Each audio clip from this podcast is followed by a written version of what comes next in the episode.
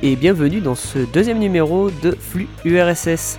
Cette fois, nous allons nous consacrer à ce que j'appelle une pastille Vichy. C'est une pastille, mais de réactionnaire, parce que vous savez, un jour quelqu'un peut-être me traitera de péténiste, mais pour l'instant ce n'est toujours pas arrivé. Malheureusement ou heureusement, je ne sais pas. Aujourd'hui, nous allons nous pencher sur le sujet qui a fait l'actualité, c'est une, euh, une pastille d'opinion, c'est un billet d'opinion, hein, grosso modo, et nous allons nous pencher sur euh, le mouvement des Gilets jaunes, assez rapidement, hein, parce que vous allez voir, euh, je vais vous laisser avec euh, beaucoup de textes à lire, si vous en avez envie bien évidemment, parce que c'est des gens plus intelligents que moi qui racontent ça, surtout avec plus de brillance. Mais je vais quand même vous exposer le cœur du problème. Donc voilà, donc ce sera donc un biais d'opinion qui se nomme le gi- gilet jaune, le mépris de classe. USSR.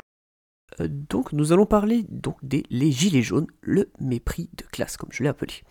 Alors vous allez voir cette fois j'ai un peu rédigé et tout, euh, enfin la fois d'avant j'avais rédigé mais j'étais un petit peu parti en live, mais vous verrez cette fois essayé de faire un peu plus euh, succinct.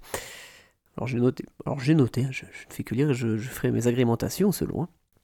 Depuis quelques semaines, nous avons assisté à l'émergence d'un mouvement social d'ampleur qui est né sur les réseaux sociaux et euh, dans le cas précis qui nous intéresse aujourd'hui sur Facebook, beaucoup moins sur Twitter de ce que j'en ai vu.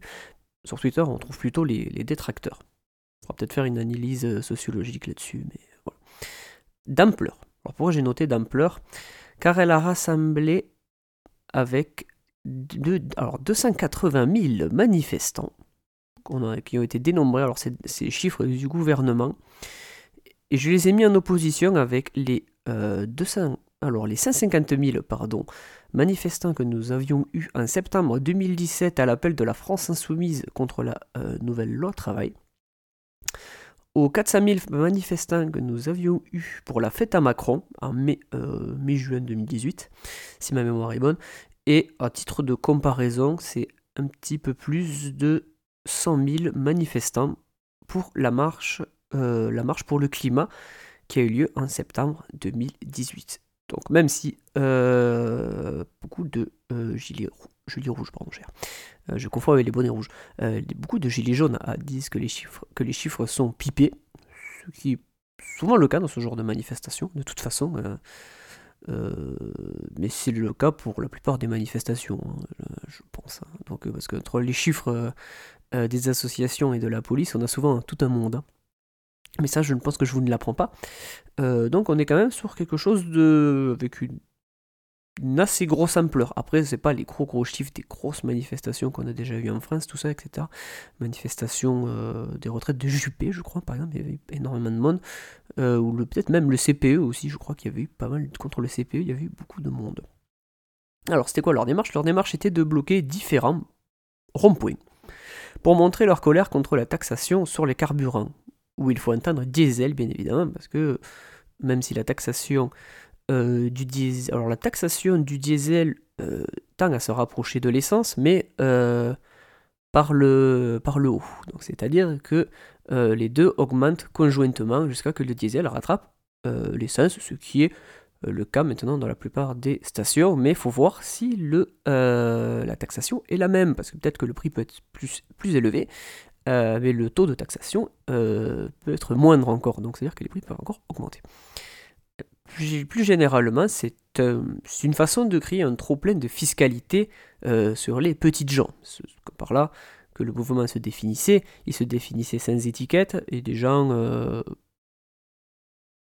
du peuple entre guillemets, hein, sans vouloir trop, comment ça s'appelle, trop, trop divulgacher.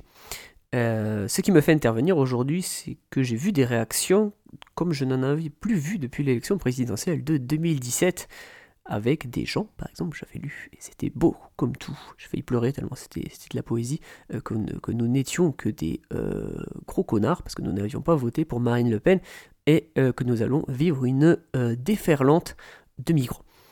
Euh, je pense que déjà, euh, je me mets à la fenêtre et je cherche la déferlante de migrants, euh, qui doit être plutôt une déferlante de migrants sur les côtes espagnoles, italiennes, de Libye aussi, hein, en, Grèce et en, Turquie. hein. Là, par contre, oui, il y a une vraie déferlante. Pour des raisons diverses. hein. Ce n'est pas un jugement que je porte là, c'est un constat. Après, c'est sûr que des mecs qui se noient en bateau, c'est une vraie déferlante. Waouh, quel bonheur. Alors là, pareil, je cherche. Et bien évidemment, euh, il fallait voter Emmanuel Macron pour nous euh, protéger euh, de la fange.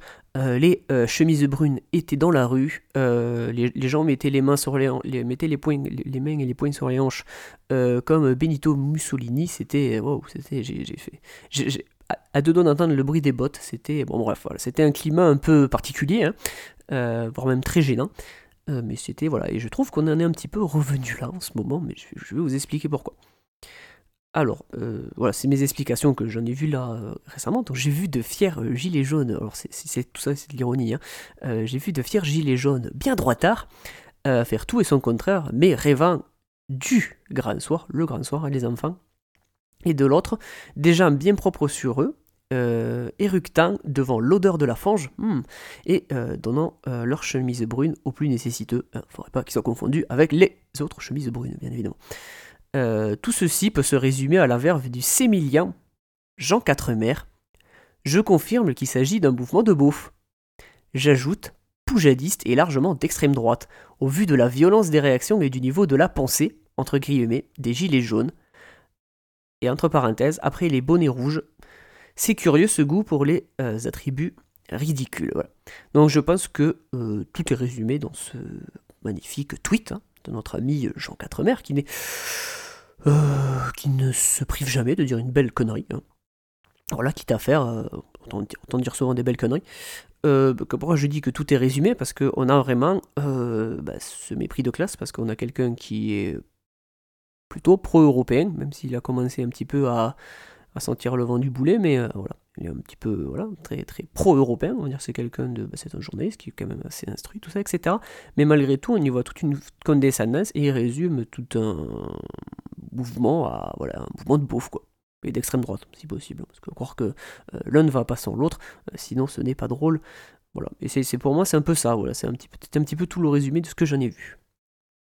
Donc on en est arrivé, alors c'est du coup on a une bipolarisation tellement dingo que j'ai vu des trucs qui, m'ont rendu complètement chèvre. Alors comme euh, il y en a qui ont accusé, il y a une panne de Facebook, aujourd'hui le euh, mardi euh, 20 novembre quand j'enregistre. Et donc euh, il y a eu une, panne de Facebook en France. Du moins se déconner, je pense que c'était un peu les DNS qui, qui s'étaient fait la. Euh, et euh, forcément, certains gilets jaunes ont dit Mais attendez, regardez, on essaie de nous censurer. Euh, et à noter que c'est euh, c'est euh, une des particularités du mouvement des, Gilets jaunes, c'est que tout est, a démarré euh, de Facebook tout en ayant une méfiance par rapport à Facebook. Alors euh, là où certains euh, pourraient y voir du complotisme, et je pense qu'il y en a hein, une bonne partie, euh, moi j'y vois aussi un aveu de, comment ça s'appelle, un aveu de sincérité aussi par rapport aux derniers scandales aussi qui ont émaillé Facebook, hein, parce que euh, pour piquer tes données et les partager à autrui, euh, là, par contre, on a, il y, a- du monde, hein, voilà, faut, faut pas se cacher euh, là-dessus. Euh, Facebook a revendu, revendu des données personnelles, a, a donné euh, accès à des données personnelles euh, qu'il était censé ne jamais, oh, ne jamais divulguer. Donc on peut comprendre aussi cette méfiance. euh, je pense que euh, Edward Snowden euh, dirait ça mieux que moi. Euh, je sais plus où j'en étais. Ah oui, j'avais passé mon ami Jean Quatremer. Ils avaient aussi, alors ça c'est pareil, ça m'a fait. Moi qui suis très amateur de rugby, j'ai énormément rigolé. C'était la réutilisation de photos du titre de l'ASM Clermont-Auvergne euh, sur la place de Jaude à, donc à, Clermont-Ferrand pour illustrer le mouvement des Gilets jaunes. Donc en gros, euh, ils avaient pris une foule en disant Regardez, euh, BFM, parce que BFM aussi c'est un peu le paratonnerre de, tout ce qu'ils appellent les merdias, hein. Faut pas se cacher.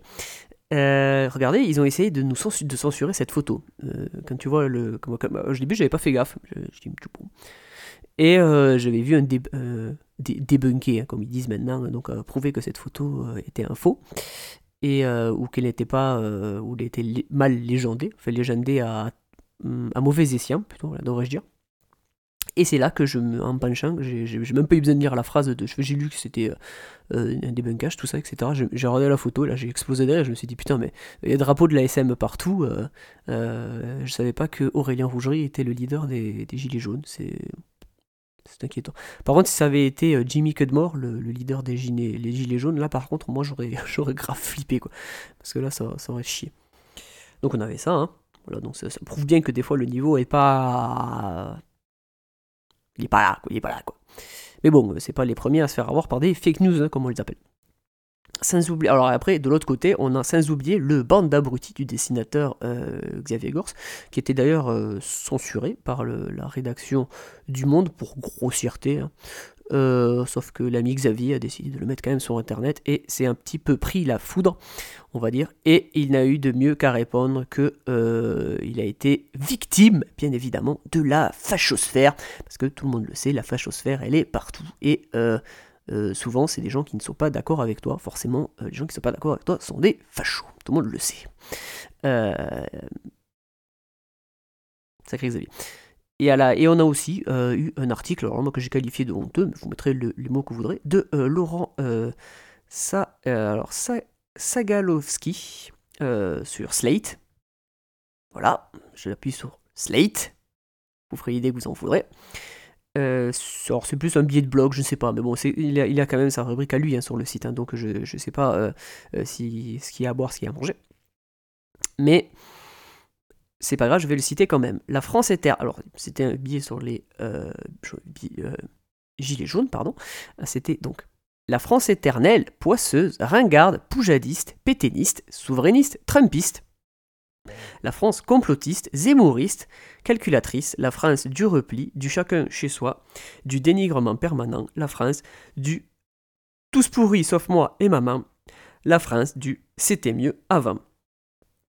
Voilà, c'est ce qui nous dit notre ami euh, Laurent euh, Sagalovski sur ce mouvement.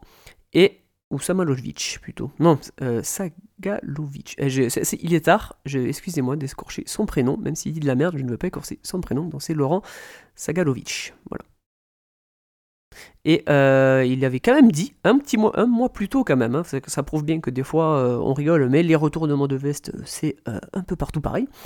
On avait droit un beau retournement de veste avec le je cite qui nous parlait en même temps, un mois plus tôt, hein, en même temps, et il nous disait la gauche ne sait plus, ne sait tout simplement plus parler à l'homme de la rue. La gauche ne sait plus tout simple, ne sait pas, ne, sait tout simplement plus parler à l'homme de la rue. Voilà, après avoir dit que la France est que cette partie de la France est complotiste, zémoriste, calculatrice, la France du repli, du chacun chez soi, du dénigrement permanent. Et un mois avant, il te dit la gauche ne sait tout simplement plus parler à l'homme de la rue. Voilà. Bravo à lui. Mais bon, après, on, ne peut pas non plus lui en vouloir totalement, euh, même si visiblement il a un petit peu de, hein, euh, voilà, hein, il a un petit peu, un petit peu, des petits peu, voilà, un petit peu. Je pense qu'il est, j'espère que c'était juste un coup de moins bien, mais il doit en avoir souvent des coups de moins bien, il doit être souvent fatigué, je pense. Euh, on peut, on peut pas trop lui en vouloir parce qu'il faut quand même dire que euh, ils sont soutenus aussi les gilets jaunes parce que moi j'appelle des beaux opportunistes et c'est aussi des belles raclures de fond de chiottes et je vais les citer. Nous avons par exemple Éric Ciotti, euh, Dieudonné, Jean-Luc Mélenchon, Robert Ménard et nous avons même depuis aujourd'hui, hein, le, 20, euh, le 20 novembre, il y a même un, un new, challenger, c'est euh, Gilbert Collard. Enfin bref, on a, droit qu'à que des... Alors j'ai pas cité de femmes, hein, j'ai pas, trop vu. hein, mais euh, visiblement, comme elles sont déjà euh, pas hyper visibles en politique, peut dire que dans la récup, c'était moins ça. Oh, j'ai pas vu ma passer Marine Le Pen. Oh, elle a dû faire un peu de récup aussi, mais bon bref. Et donc c'est on a, les rois de la récup hein, euh, qui te font passer euh, Kylian Jornet et ses deux Everest sans oxygène en une semaine pour un asthmatique. parce que les mecs, niveau récup, les mecs ils te font un match de rugby tous les deux jours. Les mecs ils te font un match de rugby le matin, midi et soir. Et qui récup tranquille. Euh, à noter, hein, parce que certains le, savent ici, euh, que, pas selon moi, selon d'autres observateurs, hein, je, sais que je fais un peu mon fanboy, mais euh, excusez-moi. Selon moi, seul François Ruffin, et dans une moindre mesure, j'ai noté aussi Dupont-Aignan, avait un minimum de légitimité à apporter au mouvement. Voilà. Parce que ça me paraissait logique avec leur stratégie globale, alors que les autres, ils ont une stratégie de, de racler, euh, d'avoir les dents qui rayent le parquet. Euh, ces deux-là m'avaient l'air d'avoir une stratégie un petit peu plus euh, par rapport à ce qu'ils veulent faire. Du, ça reste quand même des trucs très populistes, hein. Mais dans le sens neutre. hein. Moi, je pas, pas populiste. attention, il écoute la fange, mon Dieu, non, c'est pas bien. Mon Dieu, il séduire la fange en la regardant dans les yeux, non, c'est horrible, les yeux brise brunes, non. Non, c'est pas ça du tout. C'était vraiment pour moi, c'était cohérent avec leur stratégie, tout simplement. Et pour cette partie-là, j'ai quand même noté un, petit jeu de mots, parce que tout à voilà, ça peut résumer aussi tout ce que j'ai dit euh, juste avant. Euh, tout ça pour dire que même si un rond-point c'est rond, il y a des cons à tous les coins. Voilà. Particulièrement quand euh, Dieudonné vient te rendre visite et que Robert Ménard compare les gilets jaunes à des poilus. Ça, bravo les mecs, vous avez tout osé, et là, quand même, c'est pas mal. Ce que je peux noter là-dessus, c'est que j'ai vu la représentation aussi de deux France qui se côtoient sans jamais se rencontrer. Alors c'est souvent euh, euh, ce qu'on fait entre les, euh, les, les, gens des centres-villes, j'ai plus le nom, mais c'est pas grave, hein, vous comprenez le principe, et les, gens de la, de la périphérie. ce que Christophe et Julie a parlé, la France périphérique, tout ça, etc. moi, c'est un petit peu ce que j'ai ressenti, c'est que ces deux France qui se côtoient sans jamais se rencontrer, deux langages, deux identités dans le même peuple une incapacité presque viscérale à ne pas se comprendre. Quand l'un est en train de péter, encore une fois c'est de la caricature, hein. euh, l'un, euh, est en train de péter sur du Patrick Sébastien, l'autre est, trop préoccupé par la sortie du dernier iPhone Huawei, et il se délecte déjà du bon resto qu'il fera demain et ce week-end. Voilà. Euh, parce que oui, les gilets jaunes, quand ils manifestent, je ne pense pas qu'ils manifestent pour rien, et je pense que pour certains, euh, alors, euh, pas tous, hein, je pense. Euh, je pense que pour certains, un, resto, c'est un, un, peu le bout du monde. Hein. Voilà. je te parle de resto, c'est, je te parle d'une pizzeria. Hein. Je pense que pour certains, c'est un petit peu le bout du monde. Donc tout ce que j'ai ressenti, moi, c'est vraiment une grosse, grosse condescendance de classe. le moins, alors ça c'est pareil, c'est, des trucs que je voyais au miroir. C'est que le, le moins riche sent pas bon il y a forcément des idées fascisantes, et le moins pauvre doit aimer boire son café Starbucks et partir en vacances dans les mêmes endroits que ses pères. Hein. voilà. Euh, c'est un peu les clichés que bon, j'ai pas trouvé d'autres clichés sur les riches. Hein. je voulais des clichés, enfin sur les riches, sur les gens plus aisés, hein. mais pour moi, euh, c'est déjà des clichés largement suffisants. Quand tu pars en voyage très très loin pour aller boire juste euh, et pour tout ça pour te retrouver pour boire un putain de Starbucks, et que tu vas souvent en vacances pour aller en vacances, parce que les vacances et j'y reviendrai très probablement dans un autre épisode. Euh, le fait de partir en vacances est un nouveau marqueur social, c'est un produit de consommation comme un autre, hein. euh, malgré tous les dégâts environnementaux que ça fait, et sociaux, surtout dans les villes. Hein. je pense particulièrement à Lisbonne, euh, quand je dis ça, mais, j'y reviendrai. Voilà, pour moi, le.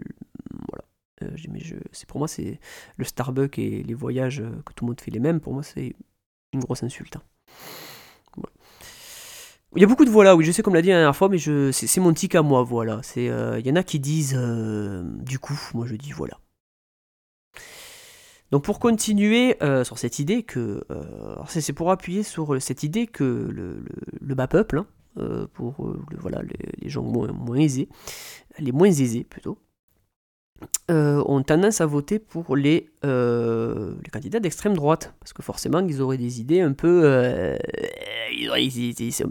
les pauvres, ils sont pas assez malins, tu sais, ils se font un peu comme les, comme les moustiques ou les, les, les moustiques qui sont tirés par la lumière. Eh ben là, c'est pareil, il y a Marine Le Pen, elle allume la lumière, et tous les gogoles, ils y vont, tu vois. Tous les gogoles, c'est méchant pour les gogoles, mais on s'est compris. Tous les simples d'esprit, peut-être, mais c'est méchant aussi. Voilà, tous ceux qui ne, sont pas culturés, peut-être, euh, sont attirés par cette lumière qui les fait, qui les pervertit.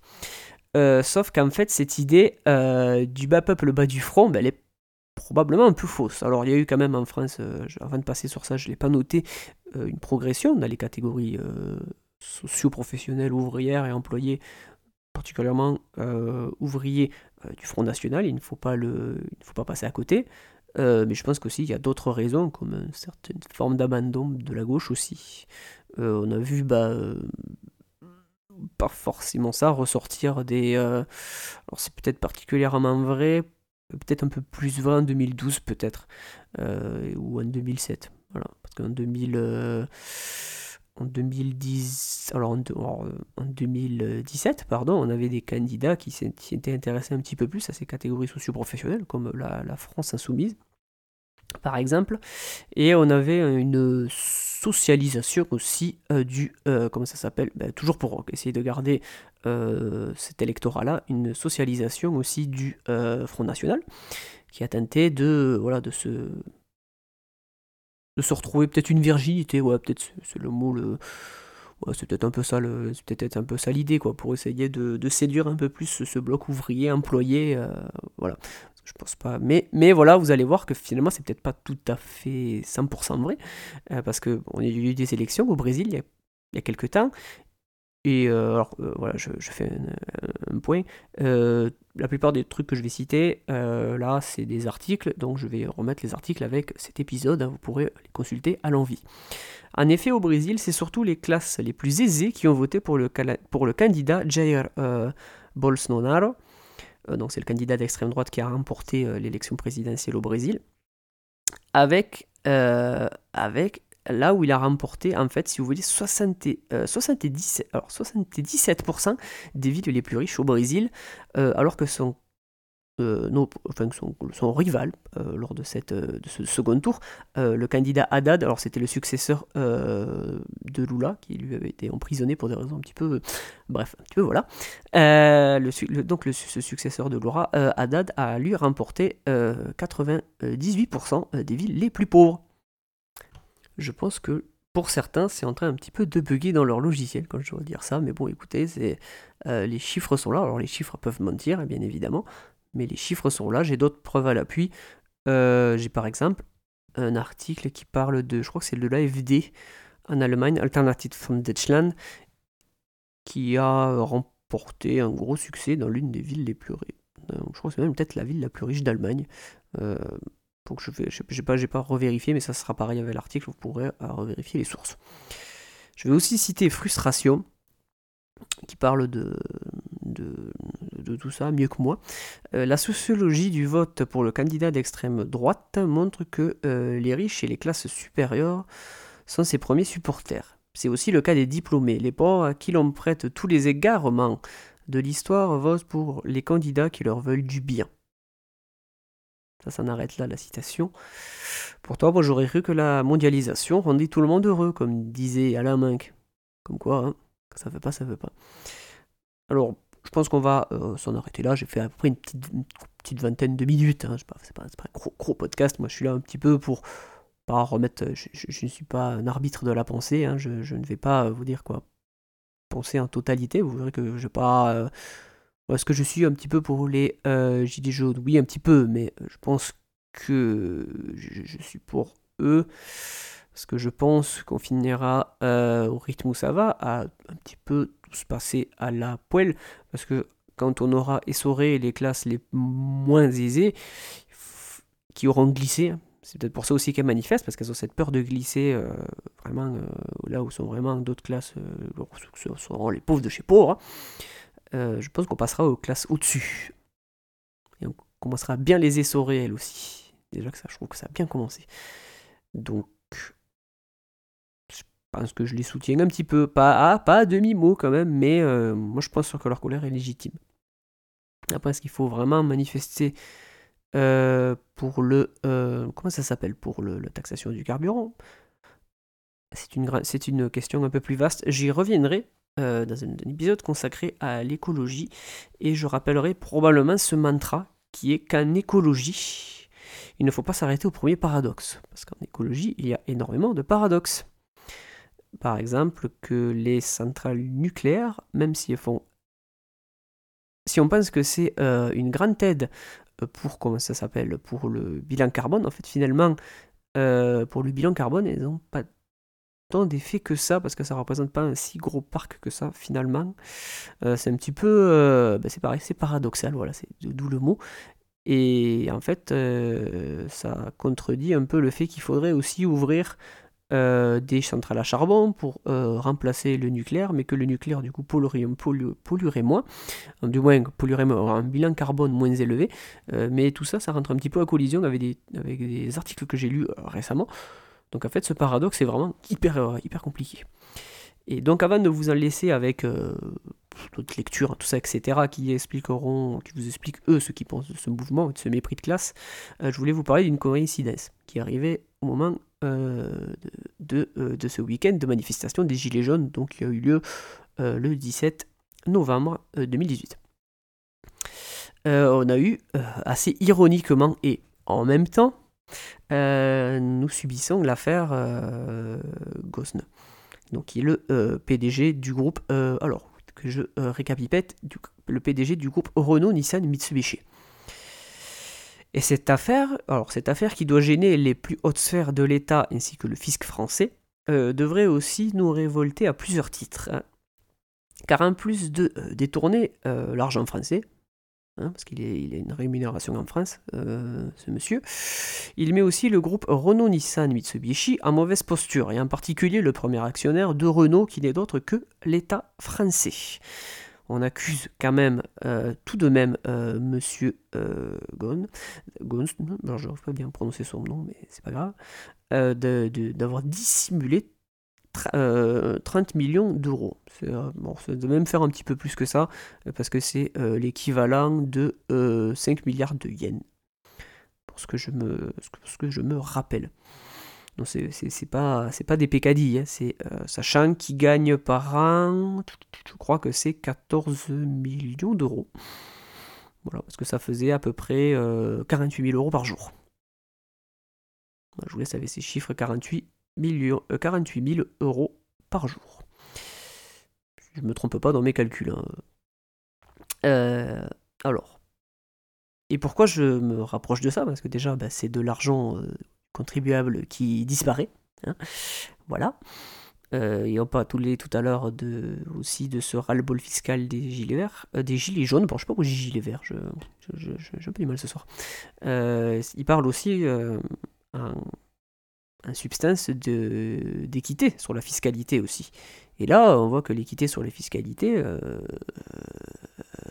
bah, il n'y est pas trop, parce que moi, je veux bien faire ce que je veux, mais je vais avoir du mal à dissimuler 30 millions d'euros parce que déjà j'arrive même pas à avoir euh, la moitié d'un million d'euros. C'est déjà, euh, c'est déjà bizarre, c'est la moitié d'un million d'euros, demi-million. Alors, autant te dire 30 millions d'euros, euh, c'est énorme.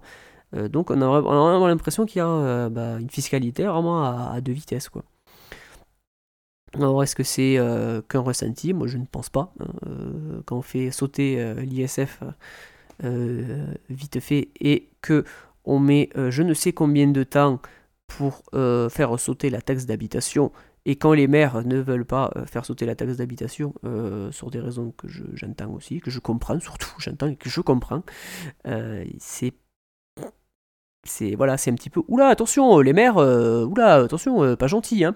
Vous allez voir aux prochaines élections on va, vous on donner vos noms comme ça aux prochaines élections on vous remplacera par quelqu'un de la République en marche et comme ça au moins on aura quelqu'un qui lui sera euh, plus prompte à écouter euh, Monsieur Macron, notre cher président de la République. Euh, mais pour rajouter là-dessus, parce que alors c'est l'argent, c'est l'argent, de, l'argent bien français que que, le, PDG de Renault a détourné, tout en sachant en plus qu'il a fait des trucs avec des, qu'il a essayé de se racheter des actions, c'est-à-dire qu'il a passé, c'est pareil, 64 alors 97% de son salaire, c'est en 2017, il a consacré à racheter des actions Renault-Nissan. Ça fait beaucoup. Hein. je veux dire que 97%, si je passais 97% de mon, 97% de mon argent euh, à racheter euh, des actions de je sais pas quoi, déjà j'en aurais moins que lui. Et en plus, je ne saurais pas quoi faire avec les 3% qui restent parce que je ne sais pas de vivre avec. Hein. Mais bon, ceci un autre débat. C'est un article de 2000 15, euh, oui, euh, de l'humanité.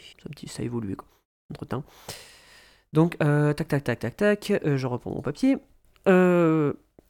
En France, les effectifs de Renault ont baissé de 23 546 en 10 ans.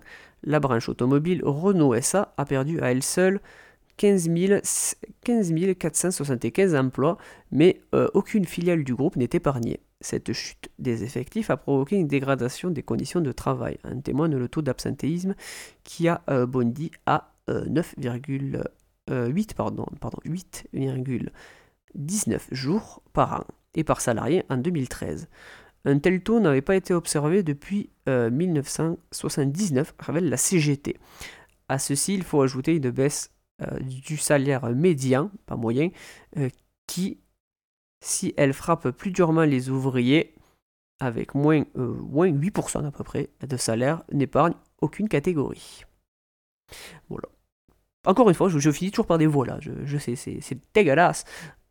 Je vous dis, euh, lisez bien, hein, voilà, puis faites-vous votre avis, hein. j'espère que vous sortirez un petit peu, euh, voilà, vous verrez un petit peu autre chose, parce que moi je pense qu'il ne faut pas opposer euh, deux catégories de français comme cela, sachant qu'on sait à peu près facilement identifier qui c'est qui nous essaie de nous faire les poches, hein, pour reprendre une allégorie un peu facile. Voilà, je pense qu'il faut un petit peu. euh, voilà, trop, de voilà, il y a trop de voilà dans ce podcast, c'est dégueulasse. Il faut être tolérant avec certaines choses. hein. Euh, je n'enlève pas que il y a eu énormément, enfin énormément, il y a eu euh, des comportements excessivement déplacés dans les manifestations des Gilets jaunes. Mais il ne faut pas oublier que ce genre de comportement a lieu aussi ailleurs. Hein. C'est pas pour les minimiser que je dis ça, mais dans le marais, par exemple, on a aussi des homosexuels qui se font agresser, malheureusement. Ce n'est pas que le fait des gilets jaunes. C'est le fait d'une catégorie de gens qui, qui est intolérante, simplement. Je ne veux pas dire xénophobe, homophobe, tout ça. C'est pas, c'est- moi, je dis c'est c'est des gens qui sont intolérants, tout simplement. Voilà, c'est c'est c'est visible partout. Donc forcément, quand on concentre les gens, proportionnellement, on a des chances, ou le malheur, d'avoir ce genre de comportements qui sont totalement dégueulasses. Et j'espère que si ce mouvement perdure, j'espère pour eux qu'ils auront l'intelligence, je sais que Gilets jaunes et intelligence pour certains, ça les fera rigoler, mais moi j'ose. J'espère qu'ils auront l'intelligence de au minimum se contrôler et au minimum devenir des gens un petit peu meilleurs. Voilà. Écoutez, je vous dis à bientôt pour un autre épisode de Flux URSS. Ce sera un truc comme ça, je sais pas. Vous savez, je prends la balle au bon et je vois et je vois selon l'actualité. Alors c'était toujours Gandalf80, arrobas Gandalf80 sur Twitter. Et il vous dit à bientôt USSR.